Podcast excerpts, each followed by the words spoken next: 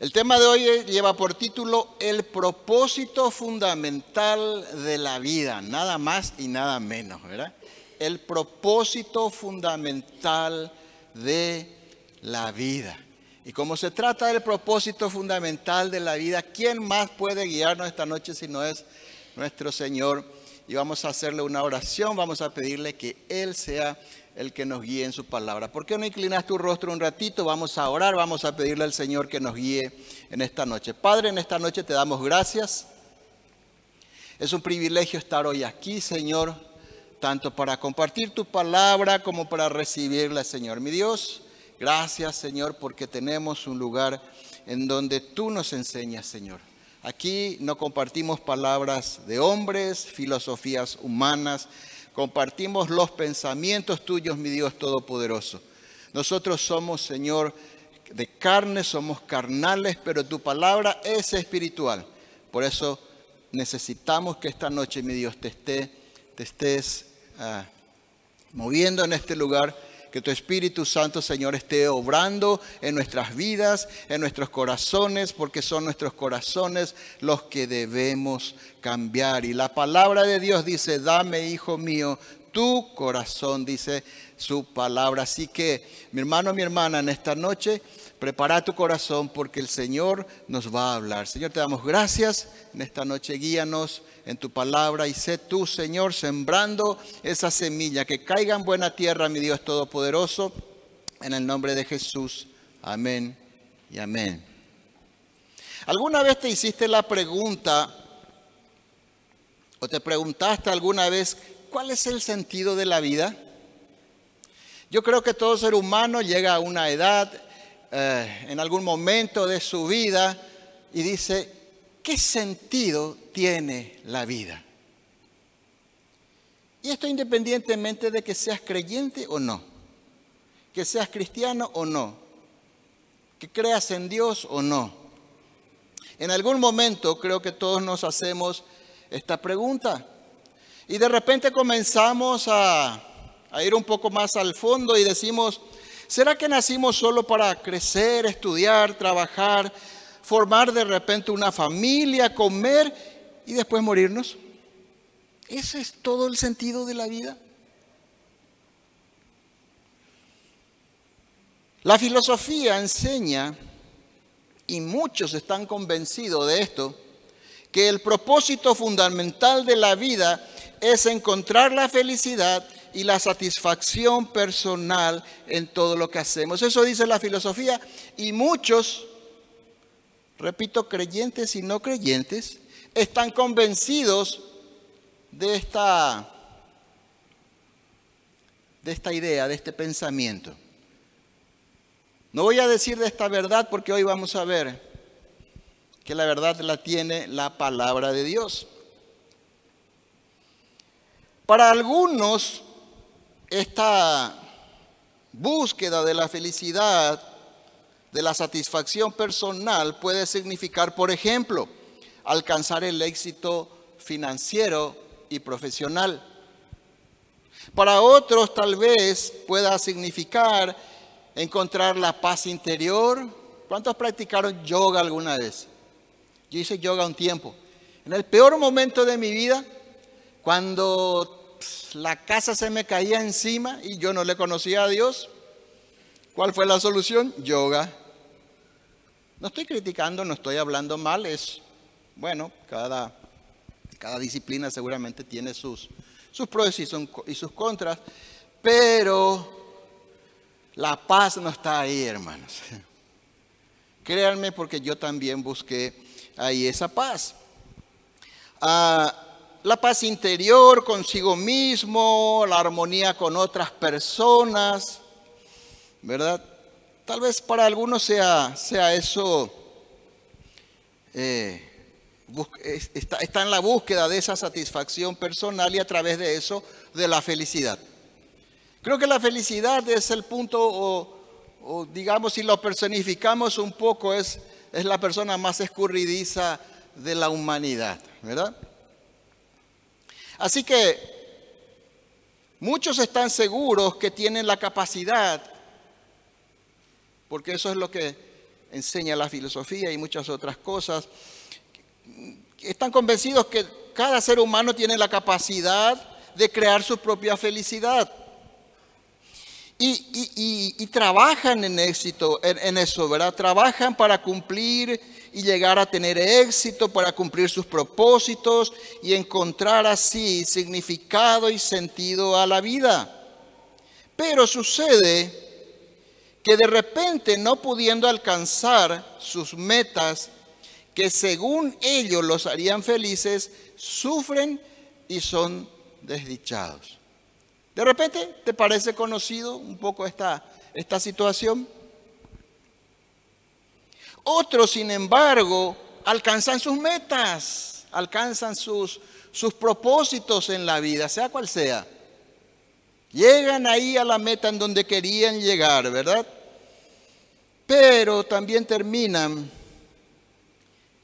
siendo desdichados y siendo infelices. ¿Por qué? Porque ese logro, esa meta cumplida, no le da la felicidad que estaba esperando. Falta otra vez algo. Hay una frase que escuché hace mucho tiempo que dijo, creo que era un artista de cine, un, personaje famoso, no recuerdo. Dice, luché toda mi vida para llegar a la cima, dice. Llegué a la cima y no encontré nada. Dice. Porque siempre el ser humano le falta algo. Entonces, tanto el que no llegó a cumplir sus propósitos, sus metas, sus objetivos, como el que sí lo consiguió, los dos y ambos grupos de repente terminan, ah, terminan desdichados.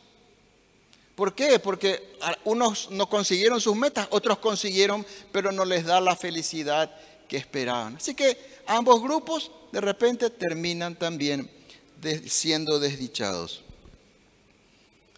Y tal vez, ah, hasta podría decirse en algún sentido, tal vez muchos eh, terminan hasta amargados. Algunos inclusive buscan encontrar un propósito a la vida tratando de marcar la diferencia. Voy a marcar la diferencia en este mundo, dice. Y sirve a sus semejantes, sirve a otras personas. Y no estoy diciendo que no hay que hacer eso. Sirve, eh, hace buenas obras, buscando su propia, su propia felicidad y bienestar. Y tampoco consigue. Así que aunque todos tenemos diferentes creencias, culturas, religiones, valores, hay algo que todos tenemos algo en común. Y es que buscamos un propósito en la vida. Y no está mal. Buscamos un propósito en la vida. Y ese es el gran error de todos nosotros los seres humanos. Buscar nuestro propio propósito. Ese es nuestro gran error. Buscar nuestros propios propósitos en la vida y no el de Dios. Y ahí está el problema. ¿Sabías, mi hermano, mi hermana, alguien que esté escuchando, que va a escuchar después el mensaje, amigo, amiga, ¿sabías que en realidad todo ser humano es creado con un propósito por Dios? Todos los que estamos aquí y en este mundo fuimos creados con un único propósito por Dios. Porque nadie hace algo sin un propósito, ¿cierto? Si haces, construís una silla es para que alguien se siente. Si construís una casa es para que alguien habite, viva dentro de esa casa. Y tampoco Dios construye o crea algo sin un propósito.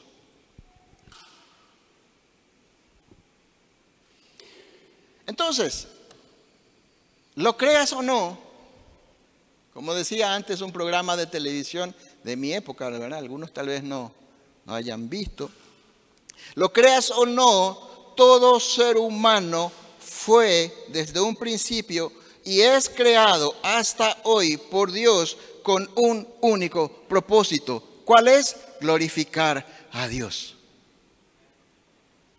Ese es el único propósito de la vida de todo ser humano, creyente o no creyente. Crean Dios o no crean Dios, creas en Dios o no creas en Dios, fuiste creado para eso. Isaías 43, 7. Isaías 43, 7.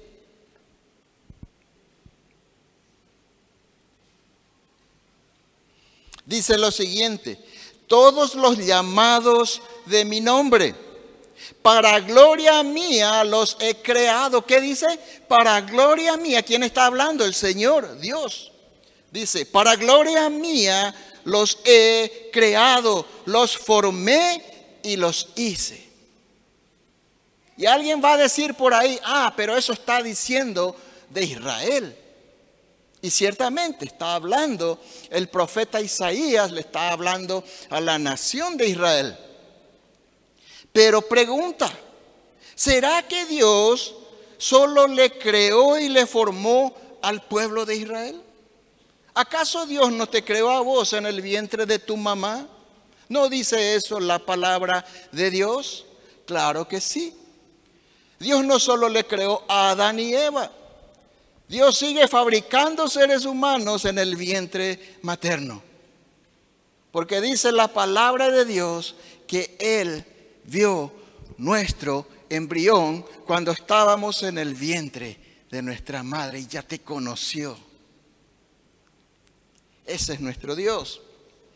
Esa es la verdad fundamental que da verdadero sentido a toda existencia a tu existencia y a la mía. Y es el motivo por el cual muchos no le ven sentido a la vida. Repito, cristianos y no cristianos. Porque a veces como cristianos, no sé si ya te pasó, que te desanimas, porque a mí ya me pasó y muchas veces te desanimas, te vienen los problemas, te desaniman, te vienen muchas cosas que afectan nuestras emociones y, te desanimas y nos desanimamos, ¿verdad? Y comenzamos a pensar en estas cosas.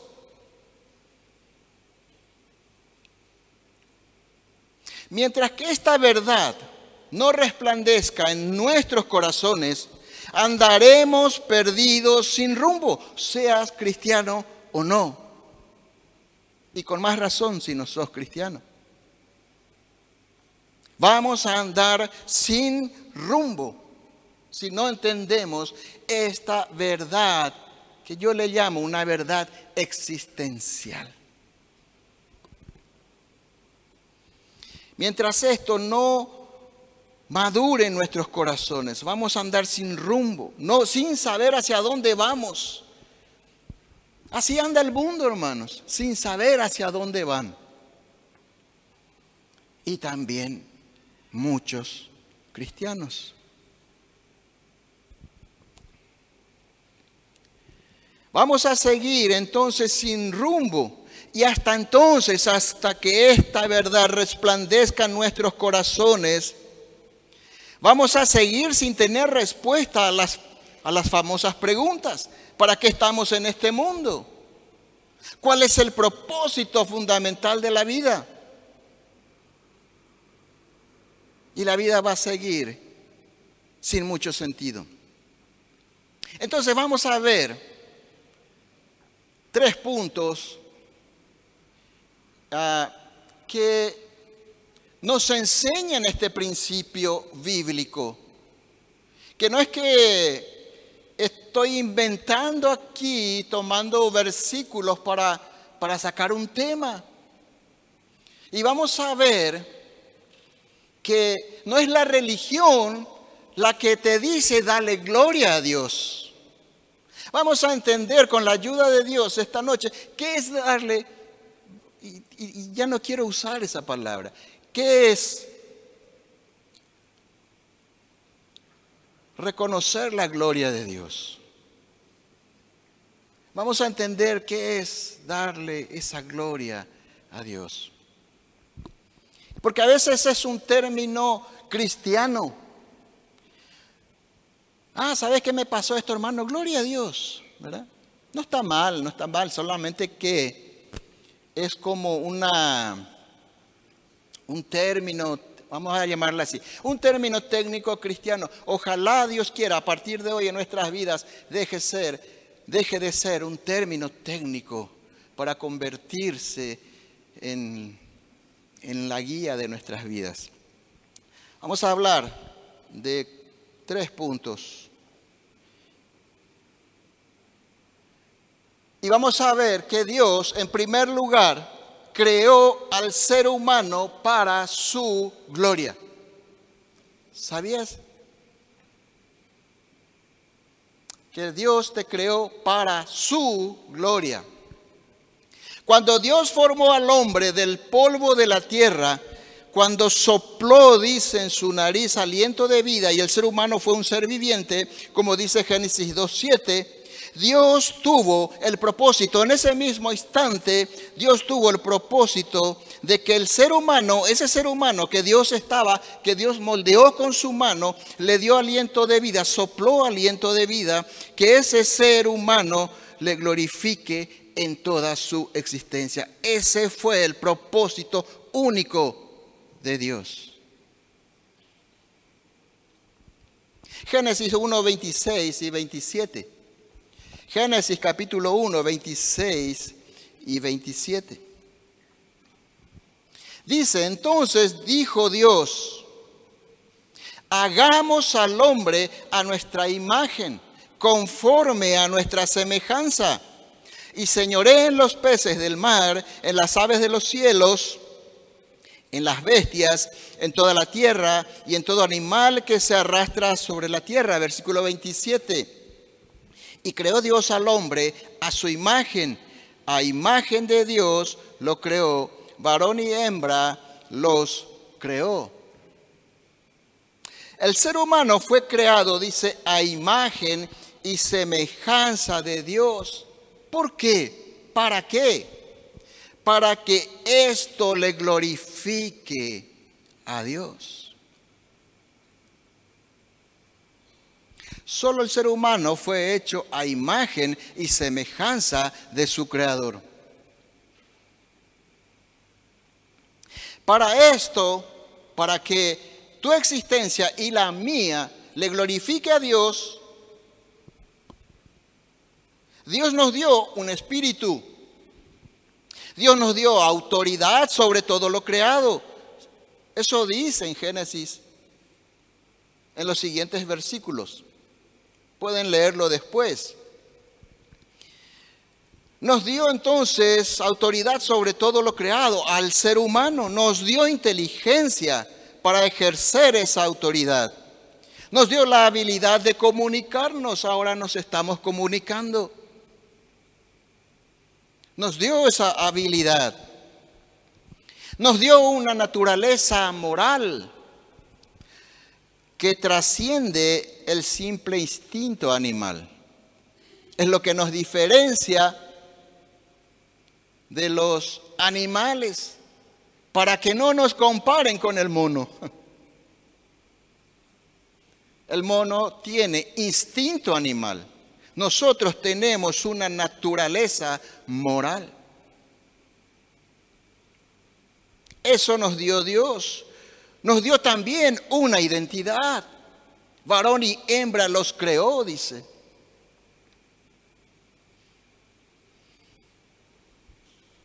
Nos dio la capacidad de crear. Vean el mundo, vean este edificio, vean las grandes obras del mundo, las famosas siete maravillas del mundo, la capacidad de crear que Dios le dio al ser humano. Y le dio también la capacidad de adorar. Por eso es que hasta cualquier tribu que vive en, en, una jungla metida y que nunca vio otra humanidad aparte de ellos, ellos tienen un Dios a quien adoran. Dios te dio la capacidad de adorar. Por eso es que yo no entiendo muchas veces cómo es que cuando estamos adorando aquí, hay cristianos afuera, hay cristianos en la cantina. No entiendo. Porque ¿para qué venimos a la iglesia? Venimos a adorar, hermanos. Venimos a adorar. Entonces, esa es una manera también, o una de las maneras en que le glorificamos a Dios. El que se queda allá afuera muchas veces parece que no está interesado en glorificar el nombre de su Dios, Salvador y Creador. Entonces, todas estas cosas que recién mencioné es lo que hace que seamos imagen y semejanza de Dios, porque son atributos de Dios. Dios lo que hizo fue compartir sus atributos con el hombre, con el ser humano, hombre y mujer. Entonces, la simple vida, tu simple vida, mi simple vida, el solo hecho de que nosotros tengamos vida y vivamos, tiene que mostrar la imagen de Dios. Y eso le da gloria a Dios. ¿Qué significa la palabra gloria? Por fin vamos a definir lo que significa la palabra gloria. Necesitamos entender su significado encierra todo, ah, todo lo que vamos a compartir esta noche. ¿Qué significa la palabra, la palabra gloria? En el hebreo es kabot y significa honra, honor, majestuosidad, significa también esplendor. Eso significa gloria en el hebreo.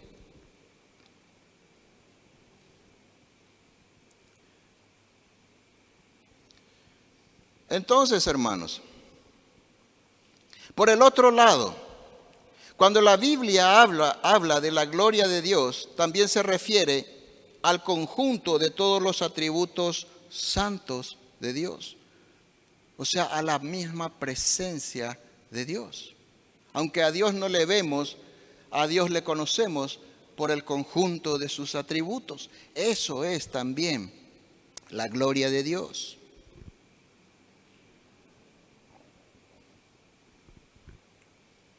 Por ejemplo, dicen Hechos 7:55 que Esteban vio la gloria de Dios momentos antes de que le apedreen. Eso quiere decir que Esteban lo que vio es la majestuosidad, el esplendor y el poder de Dios en su trono. Le vio a Dios en su trono. Eso es lo que vio Esteban antes de morir.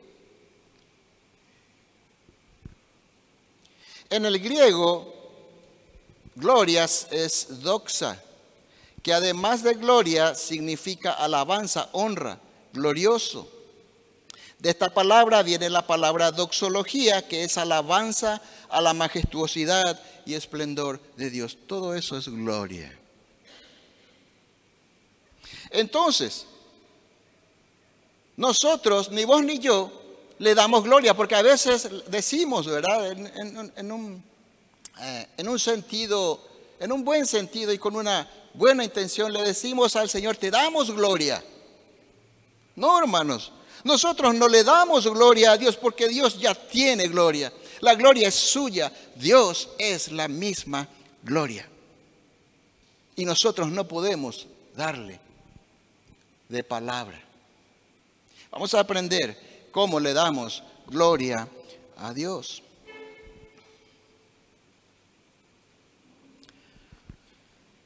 Dios es la misma gloria. La gloria es suya. Es por eso que el diablo desde un principio, hermanos, desde el Edén hasta hoy, quiere sacar toda la imagen de Dios de la creación. No sé si se dieron cuenta, todo el movimiento que hay hoy para quitar y que hubo siempre para quitar la imagen de Dios de la creación. Vamos a ver un poquito más. Primero que hizo el diablo, metió el pecado.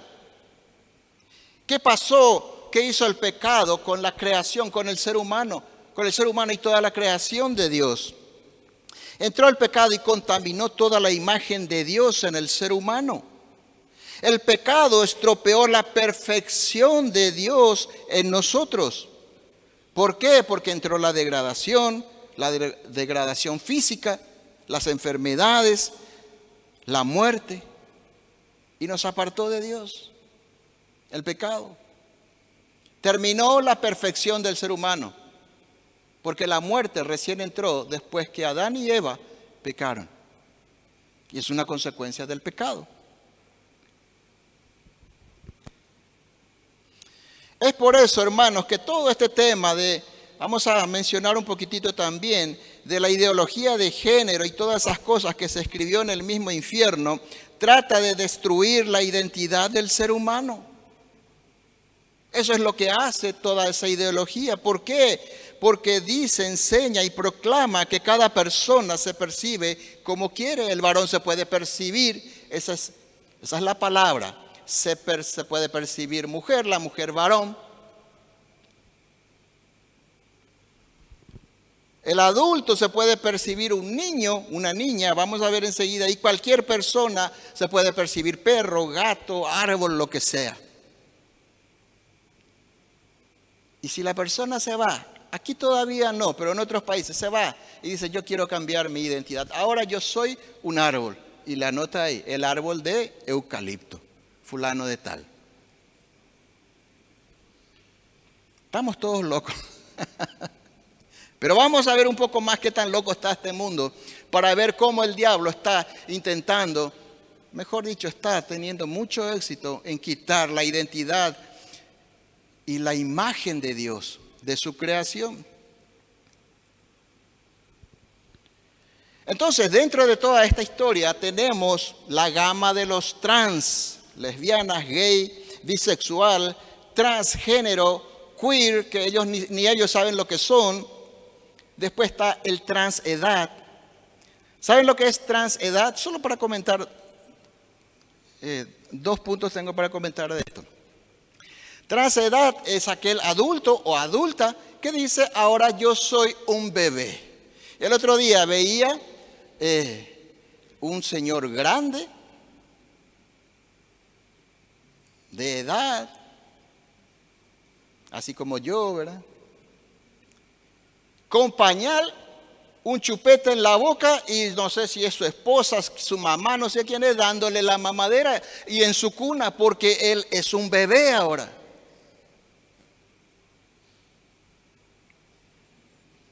¿Verdad? Después están los no binarios que tampoco ellos saben lo que son. Y es complejo este tema, hermanos. Ellos tampoco saben lo que son. Eh, después están, hermanos, esto es terrible. Los trans discapacitados. Y el otro día veo un video en donde una persona se mandó operar de los ojos para quedar ciega, era una mujer, creo, para quedar ciega porque ella o él se percibía discapacitado. Hermanos, investiguen, no estoy inventando. Investiguen por favor, porque así de loco está el mundo. Entonces, lo peor de todo, después otra vez, lo peor de todo es que en estas intervenciones, ¿quiénes son los que hacen? ¿Quiénes son los que le quitaron la vista?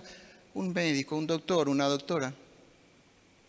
Aquellos que estudiaron años para, qué sé yo, reconstruir a una persona tal vez que haya tenido un accidente o para salvar una vida, le está quitando la vista a una persona porque se percibe así. Otras formas de, deformar la imagen de Dios lleva este nombre, no sé si tiene otro nombre en español, los body hackers. Y ahí yo traje, no sé si hay alguien en la cabina que me puede ayudar. Eh, traje ahí el álbum familiar, ¿verdad? De, de aquellas personas, no sé si tienen ahí para poder mostrar. Para ver nomás cómo está ¿Cómo está este tema? Creo que no tenemos. Bueno, no importa. ¿Ya? ¿Ya tenemos? Ahí está. Álbum familiar. Ahí está. Esos son mis primos, mi tío, ¿verdad? No, mentira. Hermanos, esto no es, eh, no, son efectos, no son efectos especiales, no es maquillaje, Ah, no es, ahí está, un brazo, se, eh, se puso ahí una oreja en el brazo, para que el brazo pueda escuchar. Bueno, así estamos, solo para, para ver cómo el diablo está intentando o está consiguiendo a quitar la imagen de Dios de este mundo. Porque vos y yo, todo ser humano, es imagen y semejanza de Dios. Y eso no le gusta al diablo. Está así. Body hackers dice que se llama. No sé si tiene un nombre en español. Después están los eh, transhumanistas que tiene que ver con la aplicación de, la tecnología en, en, el cuerpo humano. Pero ese es otro tema también. Bueno, está así el mundo, hermanos. Entonces, la imagen de Dios, para que veas nomás, ¿verdad? De que como somos imagen y semejanza, cómo es que el diablo ataca, cómo es que el diablo le dice ahora, a través de todas estas ideologías, le dicen a los niños que ellos, ellos pueden percibirse como quieren. A un niño que no sabe todavía si le conviene comer una hamburguesa o una sopa de verdura. Entonces, así están las cosas. Bueno, vamos a volver un poco más a nuestro tema. Así que la identidad que Dios puso en el ser humano en la creación está desapareciendo cada vez más. ¿Por qué? Porque justamente Dios nos hizo a su imagen y semejanza para su gloria. Y el diablo no quiere que Dios sea glorificado. ¿Vos querés que Dios sea glorificado? Los cristianos tenemos que desear, querer y glorificar a Dios. Entonces, ese es el primer punto. Dios te creó para que tu existencia le glorifique. Y te hizo a vos y a mí a su imagen y semejanza. Eso podría explicar un poco todas aquellas preguntas existenciales de, ¿puedo hacerme esto o aquello en el cuerpo? Entonces, el segundo punto que vamos a ver es que tu salvación y mi salvación tiene, tuvo y va a tener siempre el único propósito de glorificar a Dios.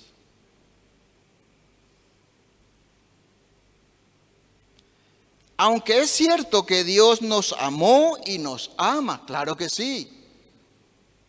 Y nos amó y nos ama de tal manera, dice Juan 3:16, a todos nosotros.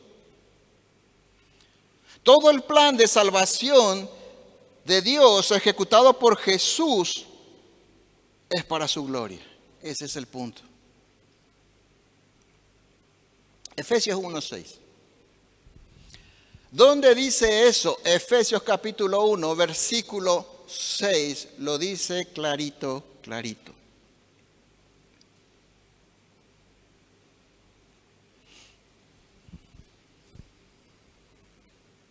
Efesios 1, 6. Pablo, escribe a la iglesia de Éfeso y comienza en el capítulo 1 a relatar ese plan de salvación de Dios. Y hablando del plan de salvación de Dios, dice en Efesios 1:6, Dios hizo todo eso, ¿qué? Todo su plan de salvación, todo lo que dice antes. Dios hizo todo eso para que lo alabemos por su grande y maravilloso amor.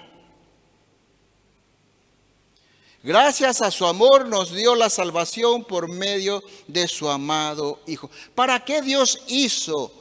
¿Para qué Dios te salvó a vos y a mí? Dice aquí, para que lo alabemos. Y alabar es glorificar, exaltar. ¿Y por qué le vamos a alabar y glorificar y exaltar? Por su grande y maravilloso amor. ¿Y qué pasó con ese grande y maravilloso amor? Nos salvó a nosotros. Eso es lo que hizo Dios para su gloria. En otras palabras, el objeto y el fin de todo el plan de Dios, donde vos y yo fuimos o somos los beneficiados, es para su propia gloria. No es tu religión la que te dice que tenés que glorificarle a Dios. Es Dios mismo el que todo hace para su propia gloria.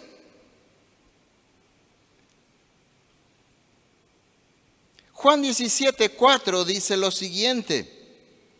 Fíjense, Jesús orando al Padre y le dice, yo te he glorificado en la tierra. He acabado la obra que me diste que hiciese. ¿Cuál era esa obra? Subir, subir a la cruz y morir por tus pecados y los míos. Y Jesús le dice, antes de subir, momentos antes de subir a la cruz, momentos antes de ser arrestado, Jesús ya está hablando como en un tiempo presente. Y dice, yo te he glorificado en la tierra, he acabado la obra que me diste que hiciese. Jesús había glorificado al Padre de qué manera? Mediante su vida sin pecado. Mediante sus milagros le había glorificado al Padre. Mediante su padecimiento le había glorificado al Padre. Mediante su muerte y resurrección le glorificó al Padre. Así que toda tu vida y mi vida desde que nacemos es para glorificarle a Dios, es para la gloria de Dios. Cuando le alabamos, le cantamos, es para glorificarle a Dios. Cuando te casas es para glorificarle a Dios. Vamos a ver enseguida. Entonces Jesús había llevado a cabo la obra de salvación que el Padre le dio que realizara para su gloria. Dios le manda a Jesús para su gloria, para que te salve a vos y a mí para su gloria. Creo que eso nos da una idea de cuánto más en deuda estamos con Dios creo que va creciendo la imagen de Dios y espero que así sea en nuestros corazones. Dios hace todo para su gloria. ¿Cuál es el primer paso que hay que dar para glorificar a Dios entonces? Bueno, así que si Dios hizo el plan de salvación para su gloria, entonces tenemos o ya le comenzaste a dar gloria cuando pusiste tu fe en Jesús? Esa fue la primera vez que le diste gloria a Dios, cuando aceptaste a su Salvador. Cuando aceptaste su plan de salvación, ya le diste gloria con eso a Dios.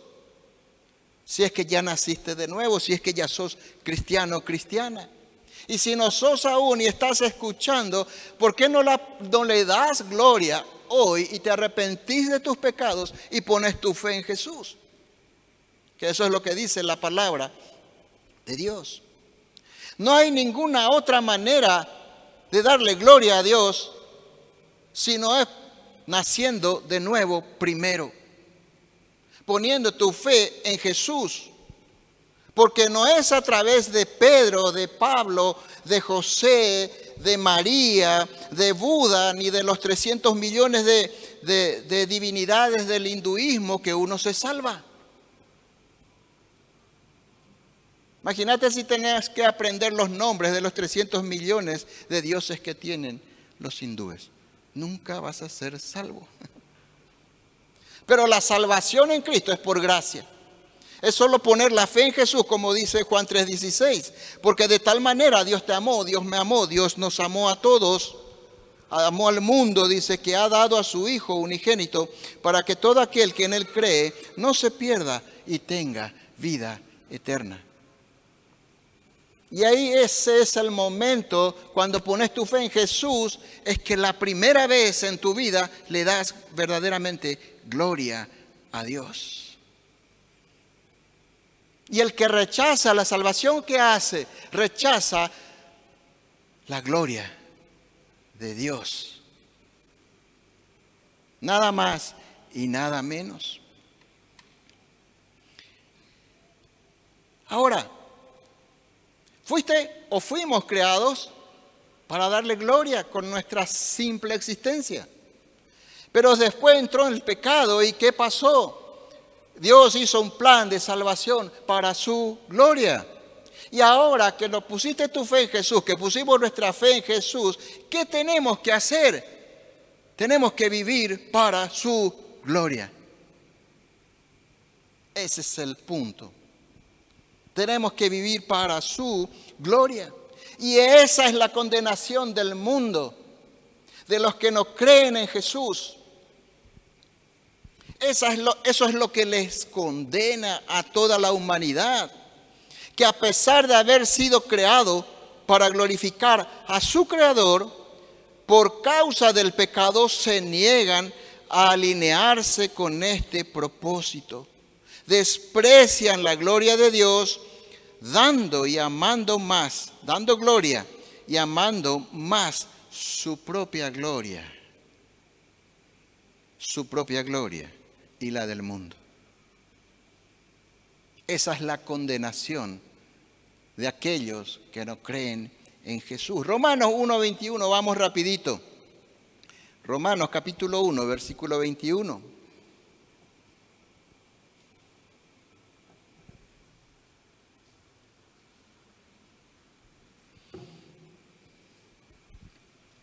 ¿Qué dice?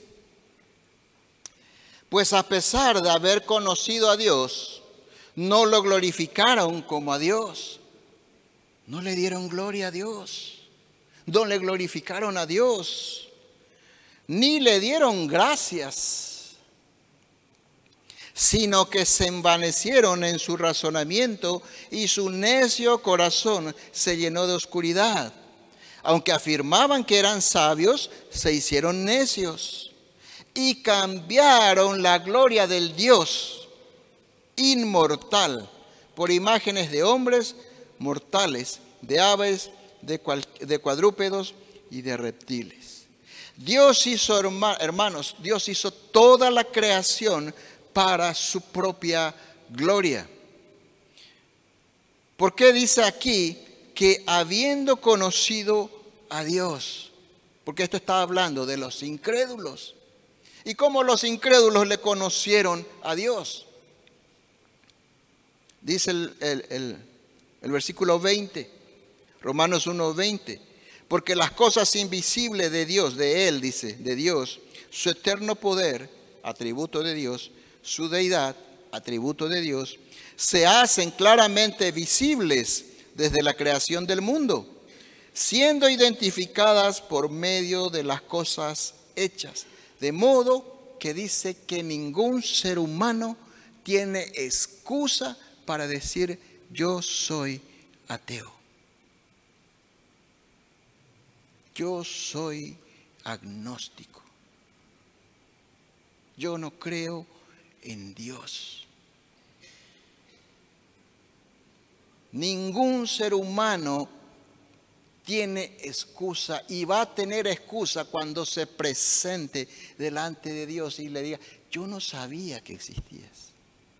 Porque dice aquí que por las cosas hechas, las cosas creadas, el cielo y la tierra, las estrellas, los árboles, los perros, los gatos, las gallinas, el cocodrilo que está allá en el lago, por todas las cosas creadas, dice que se puede saber, conocer los atributos de un Dios poderoso. ¿Por qué el universo es tan extenso que nadie conoce su fin? Porque Dios es grande y poderoso. Un Dios grande y poderoso no hace cosas pequeñas. Entonces, ese es el punto, hermanos. Eso es lo que condena al que no le conoce a Dios y que no nos condene a nosotros que conocemos a Dios, porque no le damos gloria de repente con nuestra vida, con nuestra conducta, con nuestro carácter. Fíjense que esto es lo que proclamaban los ángeles en la visión que tuvo Isaías del trono de Dios. O sea, no estoy inventando que toda la tierra está llena de la gloria de Dios. los ángeles dicen eso en el cielo. Fíjense, Isaías capítulo 6, versículo 3. Isaías tiene una visión. Ve, le ve a Dios en su trono, así como Esteban tuvo esa visión. Isaías tuvo esa visión, le vio a Dios en su trono. En el capítulo 6 de Isaías, él describe cómo es ese trono, pero en el versículo 3 dice que vio ángeles y querubines y describió cómo son esos ángeles y querubines. Y dice, y el uno al otro daba voces. ¿Quiénes? Estos ángeles, estos querubines. ¿Y qué es lo que decían? Santo, santo, santo, Jehová de los ejércitos. Toda la tierra está llena de su gloria. Vos estás lleno de los atributos de Dios. Toda la tierra está llena de de la gloria de Dios, del poder de Dios, de los atributos de Dios. Porque Dios hace todo para su gloria. Ese es el tema. Y también Juan, Juan, en, el Evangelio de Juan, vamos a ver que algunos que no le dieron, fíjense hermanos, fíjense, y es aquí en donde vos y yo, cristiano, cristiana, nosotros los cristianos debemos tener mucho cuidado. Fíjense, cuando Jesús andaba predicando por ahí, dice que muchos creyeron en él. ¿Cuántos creen en Jesús? Gloria a Dios. Son pocos, pero bueno, vamos todavía.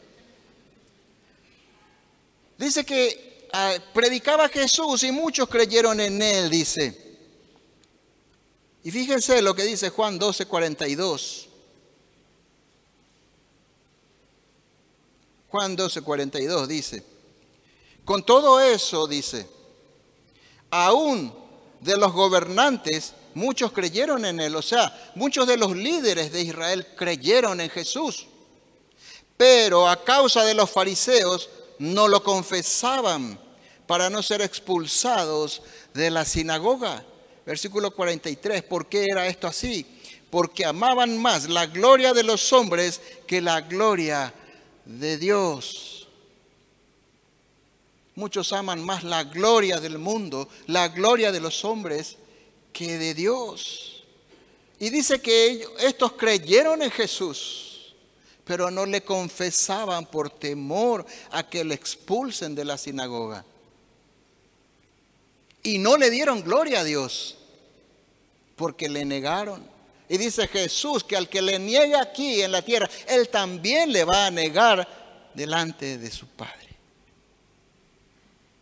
Son palabras de Jesús. Pero nosotros los hijos de Dios vivamos para la gloria de Dios. Démosle gloria a Dios, pero no solo diciéndole te doy la gloria, sino con nuestras vidas. Primera de Corintios 10:31. Dijo Pablo bien claramente, le dice a la iglesia de Corinto, así que dice, si ustedes comen o beben o hacen alguna otra cosa, háganlo todo para la gloria de Dios. Porque Dios te hizo a vos y a mí para su gloria. Entonces tu vida y la mía debe darle gloria a Dios. Tu matrimonio debe darle gloria a Dios. Tus hijos la forma en que le criamos a nuestros hijos debe darle gloria a Dios. El esposo, ¿cómo glorifica a Dios? Amándole a su esposa como Cristo amó a la iglesia. Como la esposa glorifica a Dios, respetando a su marido y sujetándose a su esposo. Como los hijos le dan gloria a Dios, honrándole a sus padres. Y como todos en general le damos gloria a Dios con nuestra conducta, con nuestra vida, acorde a la palabra de Dios. Ahí sí le damos gloria a Dios. Ahí sí Dios es glorificado. Ahí sí vos y yo cumplimos el propósito fundamental de nuestra vida, que es glorificar el nombre de Dios.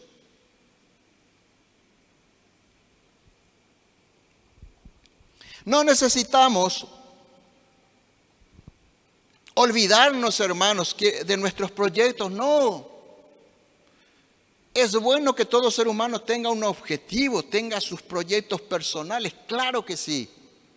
No estamos hablando de eso. No podemos olvidarnos de nuestros proyectos personales y anhelos de vida. No, no está diciendo, no estoy diciendo eso. La palabra de Dios tampoco dice eso. Todo ser humano debe tener sus proyectos y anhelos. Lo único que debemos cuidar es que mientras estudiemos, trabajemos, nos casemos, tengamos hijos, mientras disfrutemos de lo que Dios nos da y de la vida, hagamos todo de una manera que le glorifique a Dios. Eso es lo único que tenemos que cuidar. Que hagamos las cosas de manera que le glorifique a Dios. Esto quiere decir de una manera digna de Dios, que honre a Dios.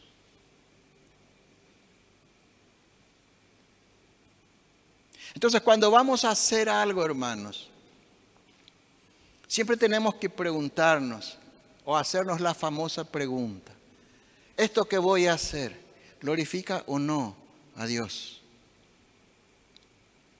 Este negocio que voy a hacer ¿Glorifica o no a Dios? Esta conversación que voy a tener, esto que voy a mirar en las redes sociales, ¿glorifica o no a Dios? Lo que voy a comer, tomar, ¿glorifica o no a Dios?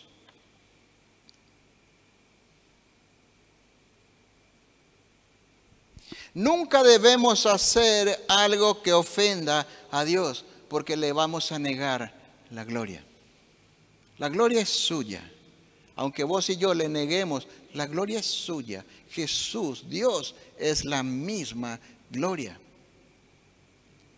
Pero Él quiere recibir gloria y honra de sus hijos. ¿Cuántos padres no quieren recibir honra de parte de sus hijos? Todos los papás y las mamás queremos que nuestros hijos nos honren, ¿sí o no?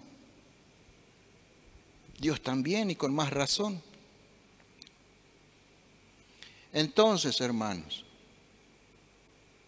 no le digas a Dios solo con tus palabras, te doy la gloria. Que sea con tu vida. Que tus pensamientos, mis pensamientos, le den gloria a Dios. En esto pensad, dice Filipenses 4:8, en todo lo que es bueno, en todo lo que hay, todo lo que sea digno, de nombre. Ni vos ni yo le damos gloria porque la gloria es suya. Él se da gloria. Él te creó para su gloria. Él te salvó para su gloria.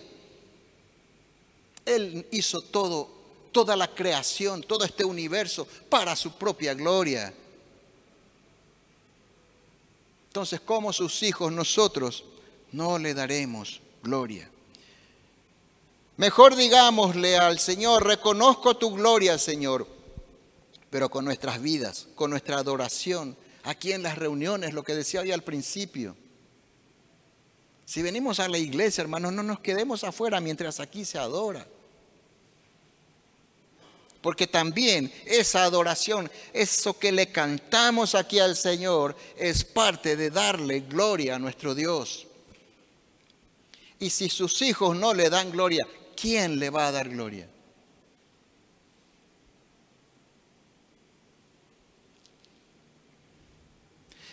Viví, cantá, trabajá, estudiá, pero para la gloria de Dios.